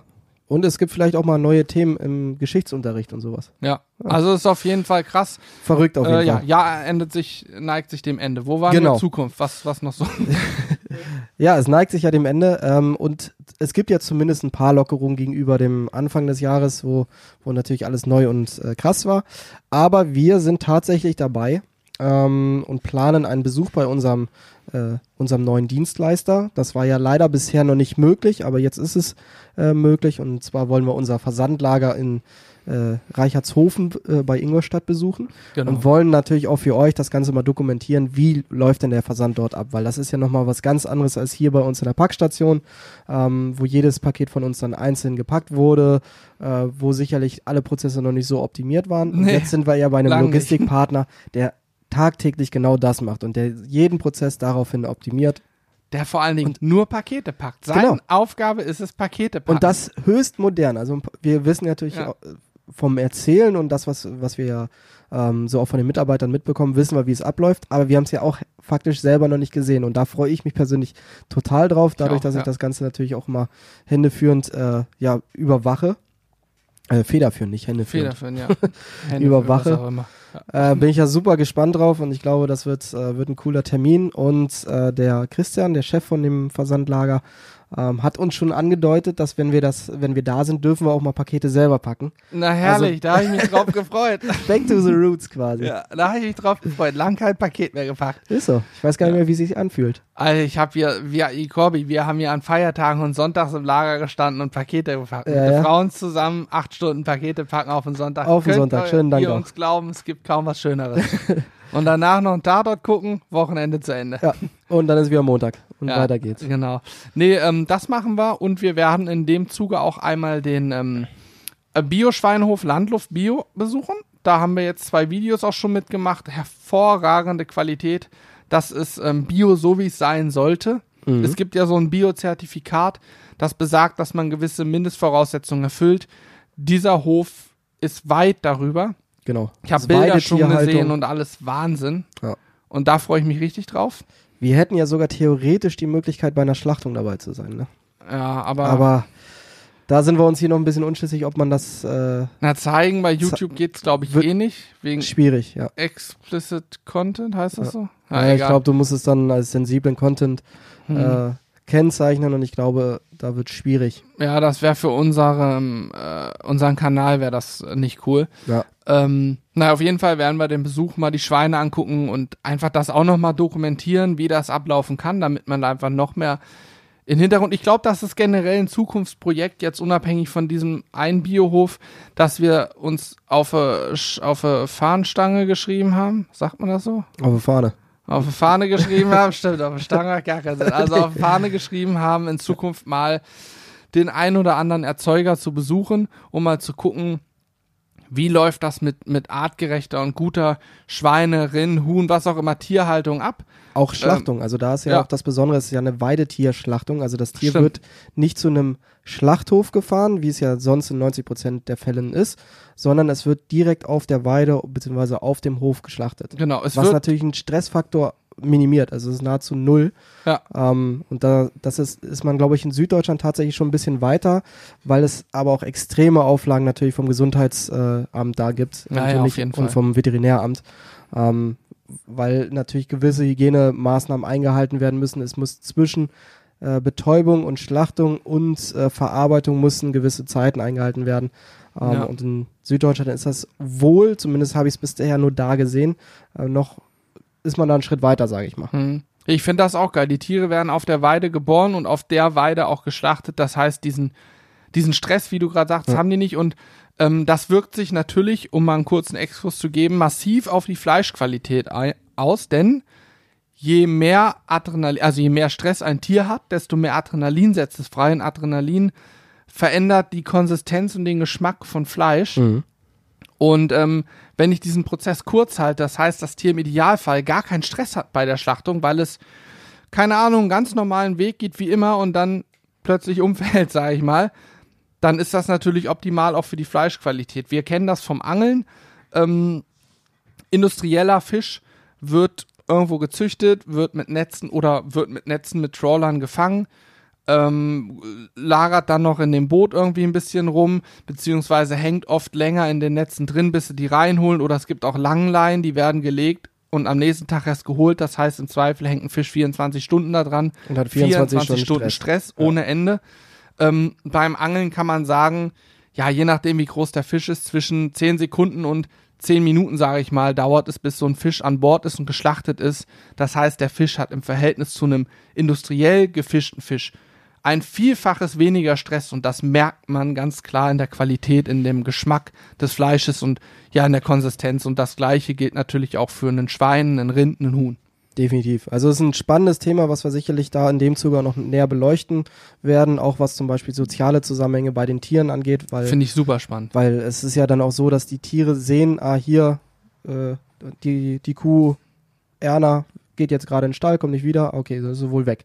Ja, ja. Also auch was dazu äh, an Zusammenhängen äh, sind, das wird, glaube ich, super spannend, auch mit den, mit den dortigen Landwirten zu sprechen. Äh, da bin ich schon, freue ich mich da sehr habe drauf. ich auch so ein Bo Ich habe mal eine Doku gesehen, Corby.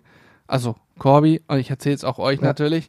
Ich habe mal eine Doku über Grizzlybären gesehen. Da war ein Team original ein halbes Jahr lang in der Wildnis unter Grizzlies und da kam immer mal ein Versorgungsflugzeug und hat die mit Lebensmitteln versorgt. Und äh, die haben ein halbes Jahr lang so zehn Tiere beobachtet und verfolgt. Und das war richtig krass zu sehen, was es für unterschiedliche Charakter Charaktere gibt. Mhm. Da war ein Grizzly dabei und zwar eine Grizzly-Dame, die ähm, wollte von dem Obergrizzly nicht begattet werden, der wollte sie aber unbedingt.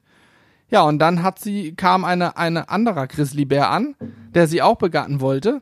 Und dann hat sie dem Obergrizzly, diesem sozusagen dem Ober, nee, wie heißt das, diesem Alpha-Tier da, gezeigt, signalisiert, mach den anderen, der mich auch haben will, platt. Und dann lass ich dich. Ja, ohne Scheiß. Die war richtig, die war so blutrünstig. Und dann hat der andere Grizzly diesen anderen Bären einfach skrupellos auf der Stelle totgebissen und komplett platt gemacht. Zehn Sekunden später ging das Begatten los. Also ganz krass zu sehen, dass die wirklich einfach nur sehen wollte, der tötet für mich. Alles klar, jetzt darfst du. Und äh, in dem Moment habe ich natürlich auch gedacht, was für ein, also was für ein Arsch so, ne? Ja, also logisch. sie, die Grizzly-Dame. Aber ja, am Ende sind es eben auch Säugetiere und ich meine, es Die haben gibt auch, soziales Leben, ja. es gibt bei Menschen auch die verschiedensten Charaktere und genauso ist es bei den Tieren auch, ne? Deswegen, das wird, glaube ich, nochmal super spannend da zu sehen, ähm, auch mal sicherlich solchen Tieren so nahe zu kommen. Ähm, da freue ich mich auf jeden Fall schon mal drauf. Ja, ich mich auch. Also Und ich glaube, es Grizzlies führt einem, wir nicht so nah. nee, besser nicht. Aber ich glaube, es führt einem auch noch mal ein bisschen wieder vor Augen, äh, dass das Stück Steak oder Stück Fleisch, was du da auf dem Teller hast, ähm, dass das halt auch mal ein Tier war. Dass das Und ein das Tier war, ein Lebewesen war. was gegebenenfalls auch extrem niedlich und nicht dumm war. Und man muss es wertschätzen können, ja. Man Genau. sollte es nicht einfach nur essen und in sich, ja, reinschlingen, sich denken, gib mir mehr Fleisch, sondern man muss es auch wertschätzen können, dass man jetzt die Möglichkeit hat, so ein Stück Fleisch zu essen. Definitiv. Wir halten euch da auf jeden Fall auf dem Laufenden. Vielleicht werden wir danach auch mehr vegetarisch. Man weiß es nicht. Tja, wir werden Man sehen. weiß es nicht. Aber das würde jetzt äh, zu sehr ausarten, weil Ja. es ein ultra umfängliches Thema ist und äh, man da sehr, sehr viel zu sagen kann. Ähm, aber ihr kennt ja sicherlich unsere Meinung dazu und ich bin auch sehr froh, dass es sich diese Meinung mit vielen unseren Zuhörern und Zuschauern deckt Ja. ähm, und auch immer mehr auf Klasse statt Masse gehen. Und ich finde das auch persönlich immer wieder cool zu sagen, okay, ich gebe lieber ein bisschen mehr Geld für gute Qualität aus, äh, weil damit tue ich mir persönlich und natürlich auch dem Tier im Nachgang irgendwie was Gutes. ja. Beim Handy machen sie auch die meisten. Lieber Ja, das, das ist- teurere Handy kaufen als das billige Handy. natürlich. Das ist ja Also- das Paradoxe. Kauft sich für 2000 Euro einen Grill und für 99 Cent äh, 10 Würstchen. Ja, Ja. ja, ja, das macht wenig Sinn. Ewige Diskussion. So, Gut. Hannes, zum Abschluss. Achso, du hast noch was vorbereitet. Jetzt bin ich wir gespannt. sind ja schon bei über einer Stunde, aber das war auch nochmal ein Wunsch aus Discord. die das Antwort habe ich ist mit, nein. das ja, ist mir egal. Das habe ich mit Julian schon mal gemacht. Äh, angelehnt an den, an meinen Lieblingspodcast Gemischtes Hack. Passt thematisch, zumindest vom Namen immer sehr gut zu uns. Heißt fünf schnelle Fragen an. Jetzt kommen mal fünf schnelle Fragen an Hannes. Hm, okay. Frage 1. Äh, was machst du lieber, frieren oder schwitzen? Oder was machst du weniger, un äh, weniger ungern? Ist beides unangenehm, aber was ist. Schwitzen mache ich lieber als frieren. Ich habe nämlich da, das sind immer so Sachen, da denke ich bei, äh, unter der Dusche drüber nach. Unter der Dusche denke ich immer nach. Und da habe ich mich gefragt, was ist weniger unangenehm? Oder was ist besser, frieren oder schwitzen? Ich mache beides nicht gerne, aber schwitzen ist gesund und frieren ist absolut ungesund. Ja. Ich bin tatsächlich auch bei dir, dass ich sage, schwitzen ist das wenige, das geringere Übel. Der Körper schwitzt, um sich selbst runterzukühlen, das ist absolut okay, aber der Körper friert ja nicht um, also der Körper friert nicht gerne. Ich habe keinen Bock zu frieren, sage ich dann ziehe ich mich wärmer an. Ist so. Ja, äh, heute machen wir es mal wirklich schnelle Fragen. Zweite Frage. Ähm, hast du schon mal was gebrochen? Ähm, Oder bist du quasi noch Ich bin jungfräulich, ich habe mir noch nie was gebrochen. verrückt? Echt nicht? Noch Ich- nicht mal einen Finger oder so? Gar nichts. Ich habe mir wirklich von Dabei hast einer, von einer Stelle darf man hier im Podcast nicht sprechen. Könnt ihr mal ein Bowl dran? Nein, Quatsch. ich habe mir tatsächlich noch nie was gebrochen. Verrückt. Noch nicht mal damals bei deiner Zeit, als du Handball gespielt hast? Wahrscheinlich nur irgendwie verstaucht oder so. Ja, Verstauchung so zahlreich, ja, keine Frage, Prellung und so. Aber gebrochen habe ich mir noch nie was. Ja, ich habe mir auch tatsächlich nur einmal äh, das Handgelenk gebrochen. Oder, nee, doch, doch einmal das Handgelenk. Das war beim Inliner-Fahren, bin ich nach hinten übergekippt. Klassischer Effekt, nach hinten. Ja, immer, Gegriffen. der Mensch macht immer den gleichen Scheiß aus Reflex, sich abstützen wollen. Ja. Und das zweite war, hatte ich einen Spl äh, Splitterbruch in beiden Handgelenken, weil Top. ich beim Rollerfahren äh, unachtsam war, nach vorne geguckt habe, festgestellt habe, der Wagen vor mir steht, zu sehr mit der Vorderbremse gebremst habe, vorne rüber geflogen bin und mit beiden Handgelenken auf den Asphalt. Klingt lustig, ist es nicht. Nee, aber Splitterbruch ist auch unangenehm. Aber das war toi toi toi das Einzige, was passiert ist, zum Glück. ja. Ähm, dritte Frage, welche Farbe wärst du und warum? Wenn du eine Farbe wärst. Äh, wahrscheinlich wäre ich grün, Weil? weil ich, ähm, das kommt durch meinen Opa. Mein Opa väterlicherseits Mit dem Steingarten. genau Können extrem, Julian, Alex und ich in Perfektion diese Geschichte erzählen mit Ja, dem Steingarten, das Ding aber das ist, was, was anderes. ich, vielleicht denkt man das erstmal nicht so, aber ich wurde extrem früh in meiner Kindheit, äh, bin ich mit dem Thema Blumen, gerade Alpenpflanzen, Orchideen in Verbindung gekommen, weil mein Opa, die wohnt in Hessen, hatte eben so einen Steingarten, hatte ganz viele Alpenpflanzen und hat, ich darf es jetzt sagen, weil mein Opa ist äh, leider schon verstorben, ähm, er hat immer illegalerweise in den Alpen Orchideen und andere Pflanzen ausgebuddelt und in seinen Garten gepflanzt. Und ähm, eine Zeit lang war es auch noch erlaubt, irgendwann nicht mehr. Früher war auch Schmetterlinge fangen erlaubt, was heutzutage natürlich nicht mehr geht wegen Naturschutz und so. Und hat mir das alles beigebracht. Das heißt, ich kenne jede heimische deutsche Orchideenart, kenne ich, erkenne ich, kenne von vielen auch den lateinischen Namen Kann ich übrigens bestätigen. und ähm, fahre auch selber so im Mai, Juni, wenn die Orchideenzeit ist. Hier bei uns gibt es ein, zwei Geheimspots, die ich kenne. Wo viele, viele Orchideen sind, auch Orchideen, die hier eigentlich gar nicht wachsen in unseren Gefilden, fahre ich hin, nur um es mir anzugucken. Und deswegen glaube ich, die Farbe grün passt. Ich bin da absoluter Fan und gehe auch gerne in die Berge und guck, einfach nur wandern, um Blumen zu finden. Ich wandere nicht zweieinhalbtausend Meter hoch, einfach nur, weil es mir Spaß macht, sondern weil erst ab 2000 Meter irgendwann das Edelweiß blüht und der Enzian zu finden ist.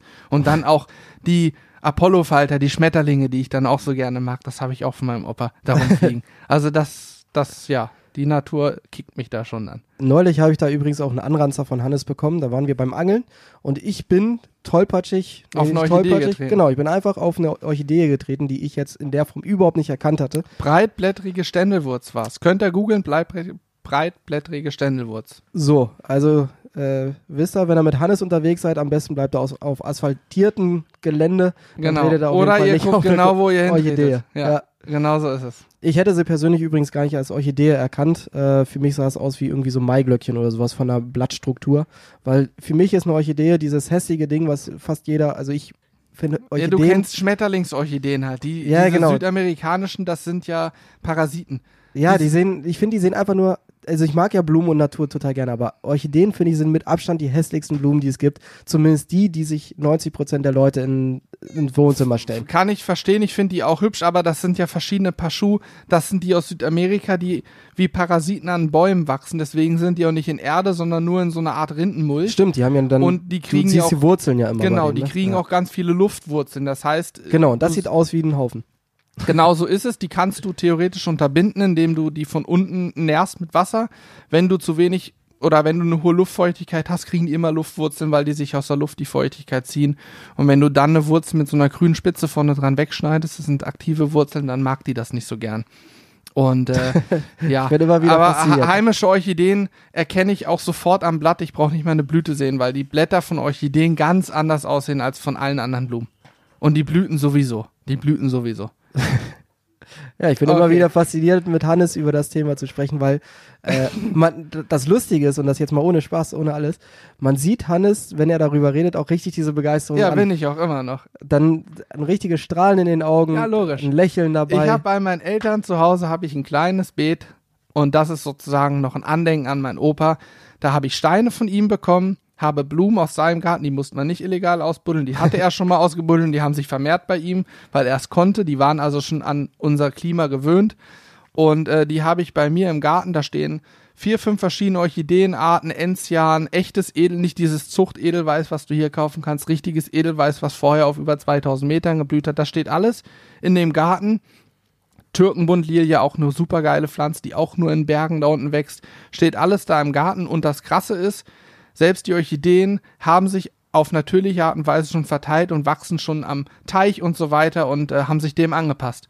Und wir haben auch extra kalkhaltige Erde geholt, da wachsen besondere Pilze drin, die die brauchen als Nährstoff und so. Ist total genial, faszinierend. Da können Wie wir ja glatt nochmal einen eigenen Podcast drüber machen. Ja, ich kann da einiges drüber erzählen. Wer Ja. also vorhat, mal sich eine Blume in den Garten zu setzen, die ihr legal irgendwo herbekommt, natürlich.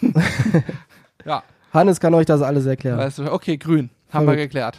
Ich wäre lustigerweise auch die Farbe grün, einfach aufgrund der äh, Verbundenheit mit der Natur und weil grün immer meine Lieblingsfarbe war. Früher war rot meine Lieblingsfarbe, aber mittlerweile, ja, finde find ich immer noch gut, aber grün finde ich besser. Ja, grün ist, glaube ich, bei mir dahingehend oder dadurch, dass es äh, von meinem ersten Fußballverein, bei dem ich, und einzigen Fußballverein, bei dem ich Mitglied äh, war, vom SSV Südwinsen 1931 e.V.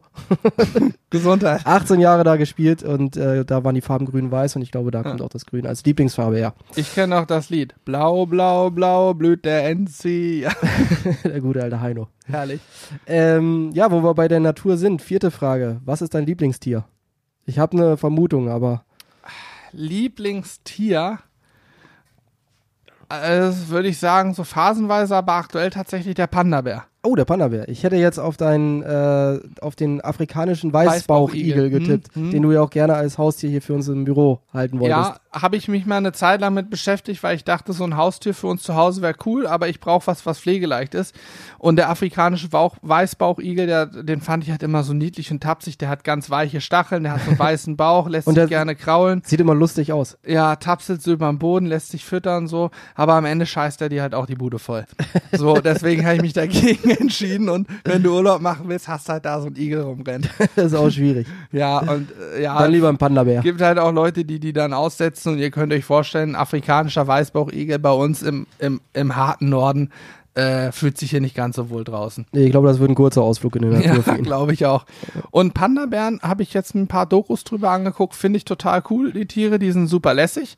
Ähm, die klettern Bäume hoch, chillen auch hart, die essen den ganzen Tag Bambus, die schlafen, also die beschäftigen sich, ihr Leben, ihr ganzer Tag besteht aus Essen, Schlafen und aufs Klo gehen, verdauen. Und äh, sind auch sehr faul, die Tiere. Die sind so faul, dass die sogar teilweise vergessen, sich zu paaren. Deswegen Ganz sind sie genau. auch vom Aussterben bedroht, weil es, ja, die vergessen einfach, dass sie vielleicht auch Nachwuchs zeugen sollten. Ja, weil die einfach in ihrer Prioritätenliste Essen und Schlafen an 1 und 2 haben und dann kommt lange nichts. Genau, ja. Ich finde die Tiere einfach, ich finde, von denen kann man auch viel lernen. Einfach mal entspannen, gemütlich essen und schlafen. Es gibt auch super lustige YouTube-Videos von Babypandas. Ja. Weil Pandas sehen auch gerne mal aus wie so betrunkene Menschen. Das Die stimmt. verhalten sich auch so. Die sind auch so tollpatschig. Ich bin Ja. auch manchmal sehr tollpatschig in der Panda auch per se. Der kippt gerne mal aus Versehen um, stolpert irgendwo drüber und so finde ich, finde ich cool und sind sehr friedlich. Also die kämpfen auch mal. Aber auch die Paarungskämpfe habe ich mir angeguckt. Da gibt's mal ein bisschen Blut, ja, und in den seltensten Fällen kommt es wohl auch mal zum Tod eines anderen Tieres. Das ist aber bei allen Tieren so. Aber in der Regel, den Kampf, den ich mir da angeguckt habe bei der Doku, die standen sich gegenüber, haben alle beide haben mal ihre Zähne gefletscht oder haben mal ein bisschen geknurrt. Na, hat einer gedacht, ach komm, scheiß drauf, lohnt sich. Ist nach weggegangen, war zu und faul. hat, hat sich wieder auf Priorität 1 und 2 konzentriert. Ist direkt in den Bambuswald gegangen, hat erstmal ein bisschen Bambus genascht und sich dann noch erstmal auf die Seite gelegt und gesagt, erstmal eine Runde chillen. Ja. So, Pandas finde ich klasse. Definitiv. Ja. Ja, bei mir ist es äh, definitiv der Hund. Aber Ja. um ein bisschen exotischer zu gehen, welche Tiere ich sehr lustig finde, sind Quackers. Quackers sind so kleine, ich weiß gar nicht, zu welcher Gattung die gehören, wahrscheinlich zu irgendwelchen Ratten oder so. Aber du musst dir mal ein Foto von einem Quacker angucken. Quacker? Weil, ja, die sehen immer so aus, als würden die lachen.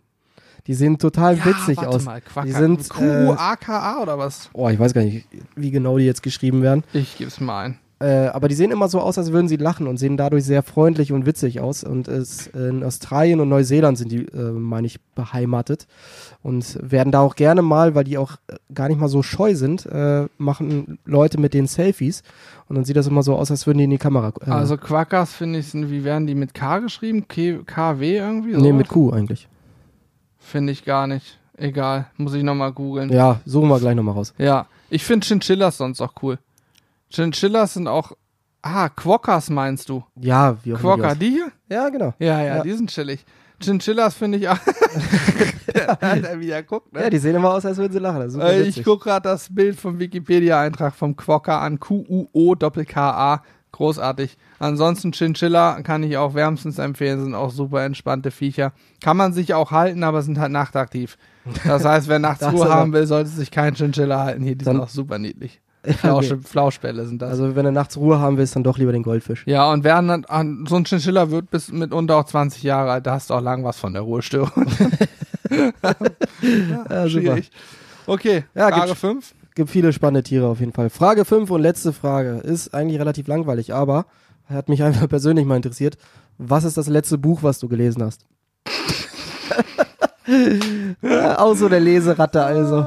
Ich habe in meinem ganzen Leben ein Buch gelesen. Also ich habe Grillbücher, habe ich viele gelesen, aber natürlich nur das, was mich interessiert. Unsere Grillbücher habe ich komplett gelesen, weil ich sie Korrektur gelesen habe. So gesehen waren es die. Bücher.